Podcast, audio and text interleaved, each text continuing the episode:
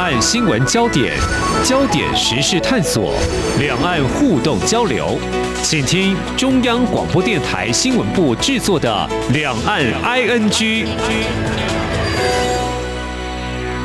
大家好，我是宛如。在今天的节目，我们邀请到的是台湾的军事战略专家，也就是中正大学战略暨国际事务研究所兼任助理教授林颖佑老师，也是我们两岸 NG 的老朋友了。哎，老师好。主持人好，各位听众朋友，大家好。今天尹佑老师呢，在跟大家聊新闻之前，我我想先问老师哦，哎，其实最近因为疫情的关系，所以呢，呃，很多的课程都安排成为视讯上课。哎，老师的脸书最近有蛮多很酷的新玩意儿啊，就是因应这样这样子的一个视讯教学嘛。对，没错。我想这个视讯其实对大家来说都是一个还蛮的严重的一个考验考验啦。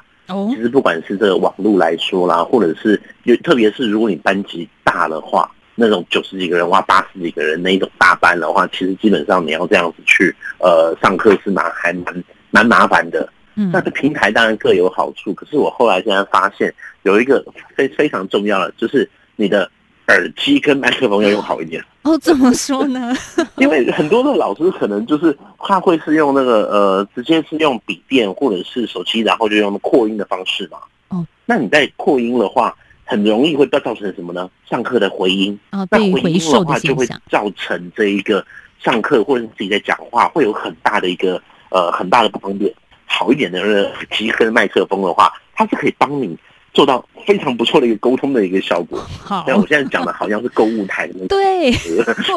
我我 我发现现在的老师啊，就算不想当 YouTuber，都变成了 YouTuber。他们要透过这样的视讯平台传道授业解惑，哎，真的辛苦了。这个也没办法啦，因为其实现在现像现在这个状况，就像我在台北嘛，那我住台北的话，其实像像我的学校在嘉义，我还如果我还要再做。高铁啦，或者是客运啊等等的交通工具，去到嘉义的话，那其实你这一段的一个交通过程，有时其实还反而会。会有一些风险存在啊。不过呢，如果说到网络的话，最近尹勇老师就有一篇评论啊，就特别谈到了网络骇客的问题啊。嗯，这个骇客不得了啦！如果你涉及到了一个国家哦，就是我们现在所看到的五月上旬的时候，美国最大燃油管线营运者殖民管线公司遭遇到了网络骇客攻击，这该怎么办呢？好，美国被迫因此就关闭美东最大管线系统，也对各经济层面造成了一些涟漪的影响效应。所以，老师，这个网络看起来很好用，我们可以透过这个去学习世界各国的知识，但是它也是有危险存在的。对，没错。我想，其实刚才有主持人有去讲到了一个蛮关键的一点，就是说这种管勒索软体啦，还是什么，其实当我们现在我们的生活。越来越依赖网际网络的时候，或者是数位这些产品的时候，其实我们换言之就是变会变成更为脆弱。就像现在大家如果都是远距在这一个呃上下班的话，基本上我们一定一一定要跟着这个网络嘛。对。那也也是凸显的说，像最近好了，最近除了这一个呃这疫情之外，然后可能这个缺水。然后这几天好像这个又有停电的这样的问题，嗯，所以其实今天一停电，大家所有的电子用品都不能用了，这都凸显了我们对于电子用品的依赖。呃，应该蛮多朋友会用一些网络购物啊，或者是什么的。所以其实整整的这些电子商务，它都会出现一个状况，就是当你的电子商务所呈现出来的这一些交易量，或者是它的一个营收越高的时候。就会越让这些骇客也黑帽骇客也好啦，或者是这些网军也好啦，会有机可乘，因为他认为有利可图。所以其实我们可以去看到，像当大家在这一个居家上班的时候呢，其实第一个就要小心的就是你的连线上面是不是你的连线是安全的，或者是说你的这个电脑里面呢，会不会可能你在联合公司的时候会有一些资料上面的会被窃取啦，或者是会被别人。利用成这任任利利用作为这一个呃侵入你们公司的一些呃一些管道啦，一些途径啦，所以说其实今天都可以去看到说，当我们在面临这样子的一个环境的时候，其实会去注意到的就是，当数位越来越，我们生活越来越朝朝向数位生活，我们越来越东西都可以连上网络，就像我们常说的这物联网嘛。当万物皆可联网的时候，其实它也代表万物都有可能会被入侵，万物都有可能会被攻击。当然，就大家来讲的话，说我是一个 nobody 嘛，我这个什么电脑也没有什么重要的东西啦，或者是我们会有我我们平平常的这一个呃里面也不会有什么太重要的东西，所以我会被被攻击的话，或者是这个也被攻击也是一个呃也没什么大不了。可是其实这样的观念是错误的，嗯，因为其实很多时候。即使我们的网络里面，我们电脑里面没有装什么特别重要的东西，但是它有可能会变成骇客的帮凶。他们会透过说，先入侵你的电脑，把你的电脑作为一个跳板，去做其他的攻击。最最最最常见到的就是把你作为我们俗称叫做僵尸网络啦，那把你变成这僵尸网络中的一环，变成他攻击的跳板。那或者是像最近的话，可能有一些朋友有去投资这一个呃挖矿，就是投资这比特币或者是什么亚太币啊这些虚拟货币。那你的电脑、你的这些数位产品，会不会也有可能会变成他们在进行挖矿的时候用的一些工具，或是用的一些道具？这一些其实都是在现在的一个数位时代里面会出现的一个呃状况。好，这种状况在过去我们看到都是比较在虚拟的空间，可是但现在大家要注意了，这不只是在这个网络世界，它也延展到了实体。像我刚刚所提到的，美国的能源管线供应商就发生像这样子的遭到网络骇客攻击的现况，好像被骇客给做到遭遭受到一些攻击呀，或者勒索软体的一些一些袭击，让它完全都。这一个紧急的无法使用，对，甚至拜登还宣布紧急状态。我想说，哇，这个骇客攻击有这么严重啊？这就会代表说，今天的骇客他会选择我们俗称叫做呃关键基础设施，可能像是输油管线，也有可能是自来水管，也有可能是发电厂。因为其实现在一些都关关系到我们大家民生生活所需的一些设备嘛。所以如果今天这运油管线，被就受到骇客入侵，会代表说它的这个能源无法去传送。那能源无法去传送的话，会不会造成缺电，或者是它的一些呃这个航空啦，或者是货运啦，受到一些价格的波动啦，或者是会受到一些阻扰？这个是蛮常去看到的。所以其实在这边也要跟各位听众朋友去分享一个观点，就是现在的网络攻击，它已经不会是。只有在虚拟我们看不到的空间，或者是偷偷你的资料，或者是顶多让你的这个电脑资料无法开机，它是会透过这种对软体的攻击，进一步进阶升级到我们这一个呃硬体的一个破坏。那当然的话，也也有一些脑筋动得比较快的听众朋友，可能已经有想到了。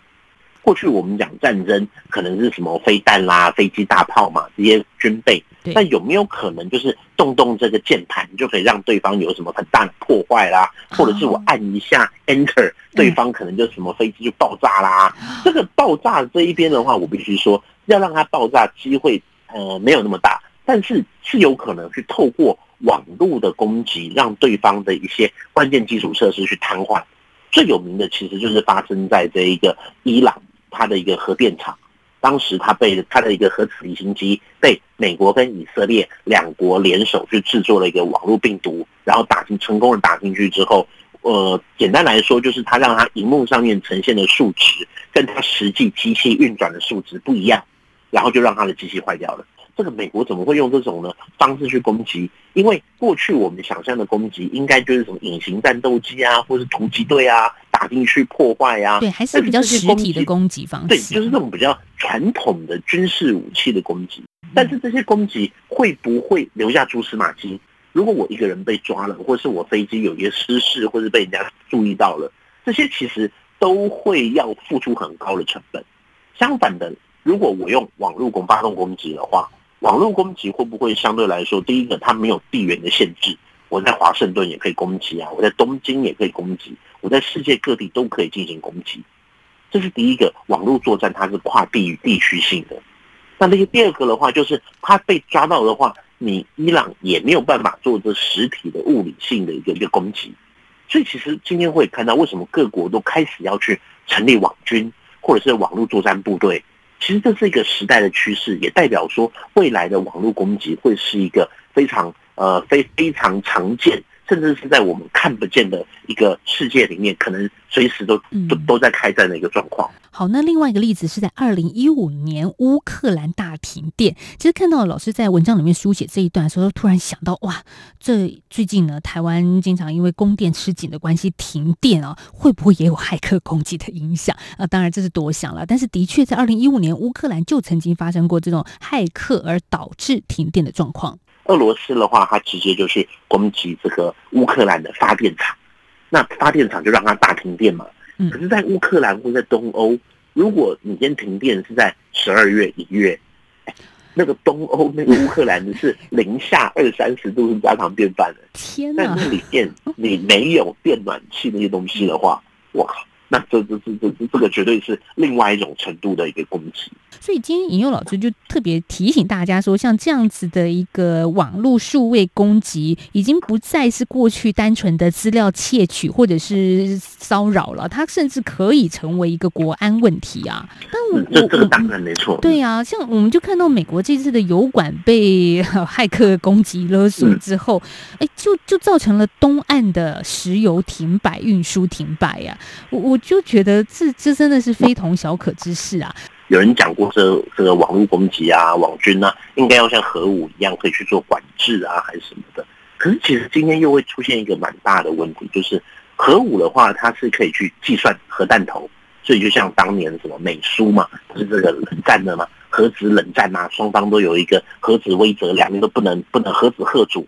你丢我一颗，我也丢你一颗，所以双方会去算说你拥有多少的核子武器啦，等等的，所以最后就变成说。敌不动我不动，你不敢动我也不敢动。对，OK。可是其实今天在网络上面的话呢，它原本就是一个虚拟的空间，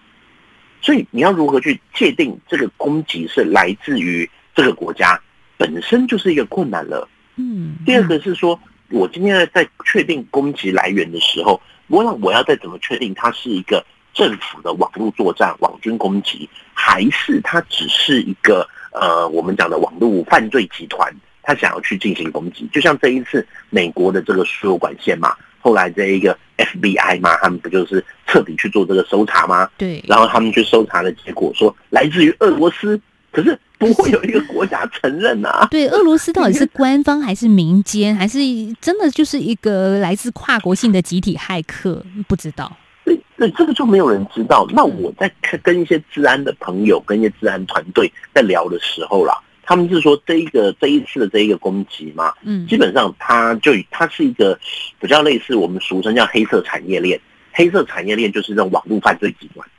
这种网络犯罪集团在进行的，因为他的目的是为了呃钱。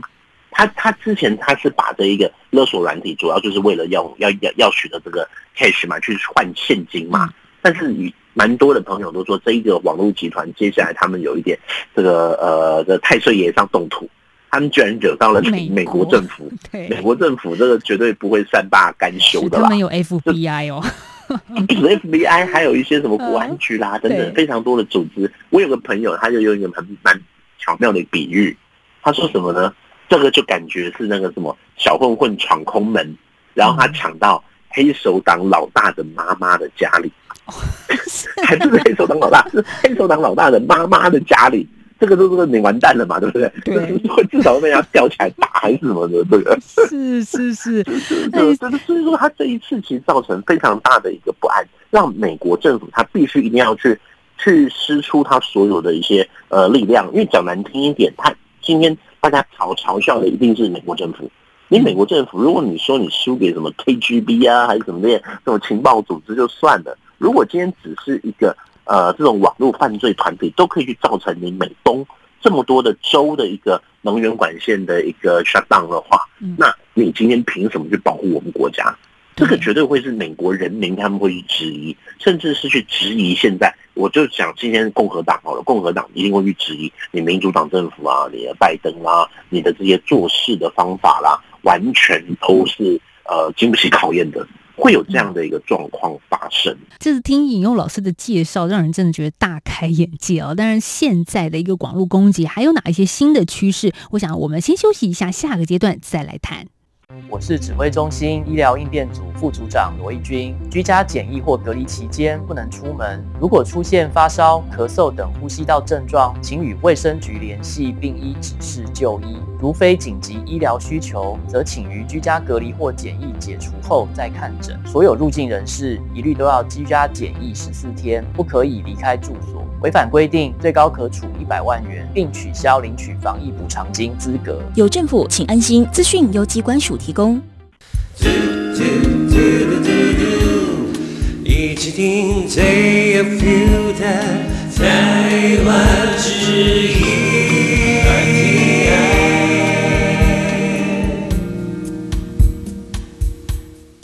继续回到两岸 NG 节目，我是宛如。在今天我们节目当中呢，邀请到的是中正大学战略暨国际事务研究所兼任助理教授林颖佑老师。好，老师，现在在网络攻击，特别是骇客攻击方面，有哪一些新的趋势呢？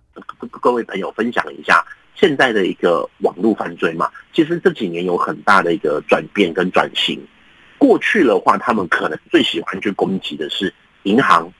或者是我们常说拥有大量个人资料的一些地方，就像大家一定有或多或少有接过这个诈骗集团的电话嘛，嗯，他们不是会说什么，哎，我是什么环保局、国税局、刑事局、什么法务部、检察官，这听起来很可。怕，常常会听到，对对对对对，没有错，嗯，就会有用这种方式，一个是最早以前就是这种假冒是一个官方组织嘛，对。然后后来就开始说你中了三百万，你中了两百万，或者是说什么呃的你在线上购物买了什么东西多订了十箱，然后现在要退货怎么样怎么样的，类似这一些，一定大家或多或少都有听闻过，甚至是搞不好自己都有接过。那大家有没有想过你的资料是怎么外泄出来的？嗯，这些可能都是我们我们过去在网络上面，或者是在一些呃银行啦，或者是一些百货公司加入会员啦。我们可能都有去做一些留下很多的一些数位主机，那这一些资料都会被变成是有心人士利用的一个目标。OK，好，过去是这样，可是这几年这个网络犯罪集团开始改变了，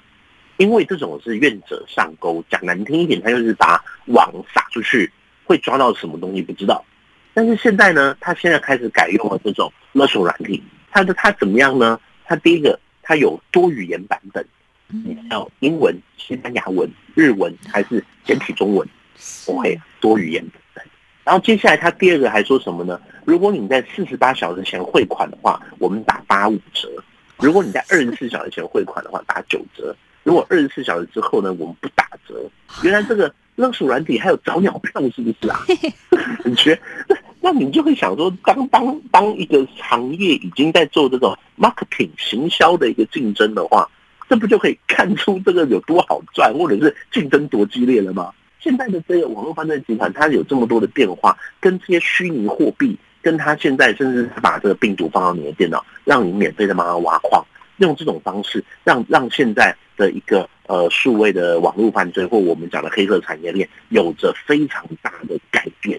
这些其实都是我们现在要去面对的一些新的挑战。好，那如果再回到美国这次输油管线被骇客攻击的事件，那拜登总统呢，他在十三号就发表了评论，说呢，这个骇客团体叫做 Dark Side，是来自俄罗斯的骇客集团。好，那老师，我有一个问题了，怎么我们常听到很多的骇客攻击，好像都会跟俄罗斯有所关联呢？或者是说，哎，这样子的一个幕后主使者究竟是谁？他的动机又在哪里？因为其实我们想，早期其实在这个网络科科技。我们大家一定会想到美国嘛、以色列嘛，什么这些很多国家。可是其实俄罗斯它是非常强的。一个我我有个朋友跟我分享过，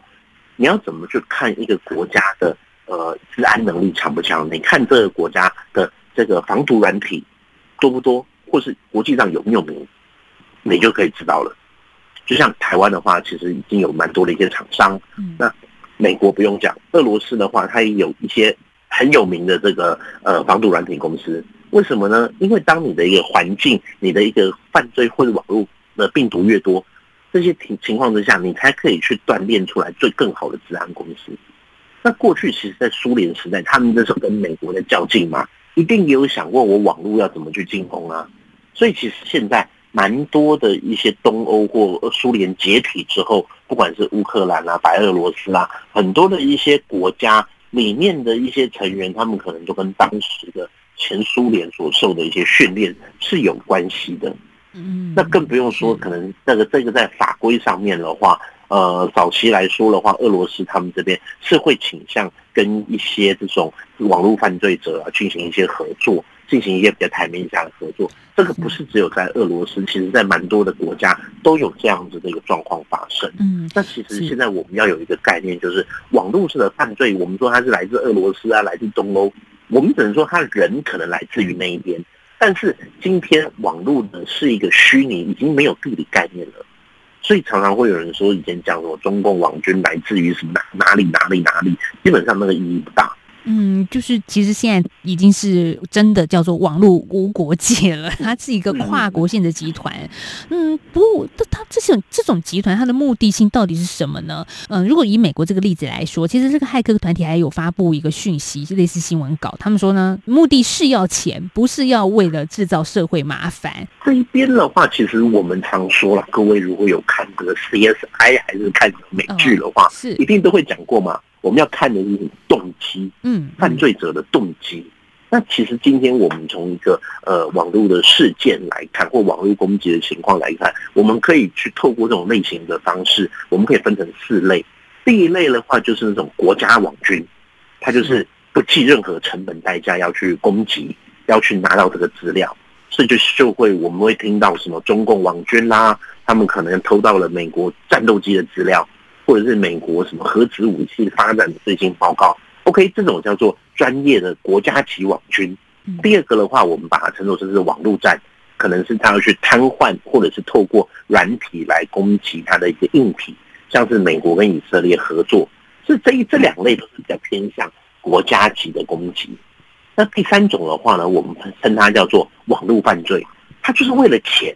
所以其实今天今天如果他是为了钱的话，这一点就会变成我们要逆逆向思考来思考我们怎么去防御。今天对我们一般人来说啦，如果你碰到了是这种国家级网军，说实在，这个也很难去防止的。但是我们要防的是这些网络犯罪，很多犯罪他会去看的就是说，他要怎么样在呃极少的时间成本、极轻易的技术就可以攻击进去，拿到他的要的利润。所以他可能会去偷你个人资料去转卖。所以他可能会去寄诈骗信，希望你汇钱过去，或者是他只是把你当成一个跳板。你要让这些犯罪、这些网络犯罪者感觉到要攻击进去偷你东西不是那么简单，去增加他的麻烦。这感觉就好像今天我们说嘛，我们晚上睡觉前一定会关门窗吧？对，门窗要上锁吧？可是有时你上的锁是什么锁？只是单纯的把门合上，这样还是你甚至就门户打开？如果你只是门户大开的话，那你不就是等于等于是欢迎任何有心人士都可以进来找麻烦吗？这个就是其实我们讲第三种。那第四种的话，它比较特殊了，我们称它叫做网络的激进主义。网络激进主义就是我们有看过，可能有这个呃什么匿名者啦，或者是一些骇客团体，他们会针对一些他们自认不公不义的状况进行一些攻击。那这个话是比较特殊的一个状况。目前我们大家主要防范的就是说，还是希望去阻止在这个网络犯罪，特别是这个打击这个黑色产业链。所以我看到老师其实，在评论当中也很强调，就是资安及国安，这是一个很重要的一件事情哦。那台湾其实我们也知道，我们的这一些科技人才，我们可以在这个部分做些什么呢？从过去到现在，台湾的资讯化程度都非常高。就像我们对大家来说的话，你要找一个。无线上网，免费无线上网其实不难，很多公共空间它都会非常友善的提供。那这样子的话，其实是好也是坏。好处是大家很方便，坏处是这些就是提供了这这些网络犯罪者或网军很好的一个试验的场所。所以其实其实今天的话，我们大家第一个要去民众要去要去注意到一个就是我们俗称的治安意识。嗯，就像我们的 email 信箱。或是我们任何的数位产品，你的密码是不是要换？你的密码是不是不是那种很简单的密码？我常跟人家说，台湾至少可能呃全世界啦，可能有一呃两层的密码都是一二三四五六七八，都是那种非常简单或 A B C D E F G 这种很简单的密码，这个当然要换。甚至很多人是没有密码的，当然就像这是也也是一个比较笑话啦。就是很多人说，当你在住宿或你在外面的时候，你最喜欢的好邻居是什么呢？没有没有加密的这个网络分享的好邻居哦，对，你可以用它的免费网络。是，可是当然这些都是存在很高的一些呃治安风险，也是其实是今天我们大家对这是民众这一边第一个要做到的，就是要去建立一个所谓的治安意识，甚至是你在网络上面的话，不要去铺露太多你的一些数位的足迹，就像是打卡啦，或者是分享一些事情啦。等等的一些一一些数据，你在填写的时候可能都要谨慎一点。嗯，那另外的话，其实在这个呃，现在大家也看到，特别在五月初的时候，有一个在南港有一个资讯安全的一个展览嘛，治安大会嘛。其实里面也看到台湾，其实在这个治安这一边，是除了我们耳熟能详的大企业之外，现在也有非常多的一些呃，我们讲的一些新创公司。就像我自己一些很多的好朋友，他们有成立了一个小型的一个治安公司，叫卢克塞特。卢克塞特治安公司，它就是拉丁文翻译过来其实是白血球。但是这些小公司，他们可能在资金跟人数上面还没有像大公司这么多，但是他们所发挥的一些数位的创意，或者是在研发的一些产品上面，是相当有能力的。因为在台湾的状况的话，有人说是因为我们的环境很好，资讯环境很好。也有人说，我们在这个治安环境里面的话，是备受非常多的网军或者骇客攻击。可是这些攻击反而给予我们研究它这些病毒样本的机会。就像我们说，你要研发疫苗哈，最近最红的这个疫苗的问题嘛，你要研发疫苗，你一定要有病原体啊。那也同样的，在电脑在数位世界。一样，如果我们有这些样本，那是不是我们也可以去作为这个呃反渗透啦，或者是反入侵啦，甚至是我们就像我刚才介绍的那一家公司，它已经把一个防御跟攻击去做一个结合，然后去突破一些新的一些技术的一些呃方式，去达到更多的防护。那更不用说像是银行或者是一些电子商务系的一些公司，它自然都会去需要。去加强化它的资讯安全。那当如果每个产业都有这样资讯安全的意识的话，自然就可以去支撑我们的一个自然产业去进行更多的发展，甚至是把这个跨足。就像我们蔡总统所说的，接下来的话，我们不是国际国造、国建国造嘛？大家都看到这些国防产业嘛，非常蓬勃的发展。可是，其实今天资讯安全会不会它也是另外一个军火业，另外一个我们讲数位军火或是国防产业，甚至它在。就我自己在目前这几年跟业界的一个接触的话，在呃不管是骇客年会啦、骇客大会啦，其实台湾的人才在里面都有相当不错的表现，其名次都非常前面，所以未来治安是不是可以接续半导体？成为我们另外一个护国神山。哎，特别是我们经常在台湾会看到一些讯息啊，就是我们的网络被中国的网军骇客攻击，而且这个次数还真的不少哎。所以也就是真的，也就回到说，像这种治安不只是个人了，当然是大到一个国家，甚至是一个国与国之间的虚拟军事行为了。嗯，没错。这一种未来的话，我们其实可以去看到，就像。呃，美国的话，它的一个网络作战司令部，那甚至是我们自己中华民国，我们这几年我们也成立了直通电军。那大陆的话更不用讲，呃，这个中国大陆他们二零一六年军改过后，他们就他们网军集结起来，成立了一个战，成立了一个战略支援部队。嗯，很多的一些趋势都会代表说各国都在重视，对，甚至各国都有自己的网军，甚至是在发展自己的网络安全的产业。就像我们一定听过，现在很多的这些虚拟的一些呃，直接一些伺服器啦，还有什么五 G 啦，甚至是这一些软硬体的竞争啦，我们都可以去看到各国都会去想要去占据这一块。这也是我会认为它是下一代战争的一个，是套一句大陆用语啦，就是一个未来的战略制高点啦。啊，是，所以今天我们请中正大学的林以佑老师来跟听众朋友，也是一起站在这样的制高点，来看看最新的一些像是数位军火啊，或者是资安。哎，老师说资安也很重要，它如同台湾另外一座护国神山，所以给大家一个不一样的思考，也认识一下现在这个世界正在。发生些什么事，而我们自己也得注意的一些地方。嗯，今天谢谢林颖佑老师跟我们的连线了，谢谢老师，谢谢。好，也谢谢听众的收听，我们明天再继续聊，拜拜。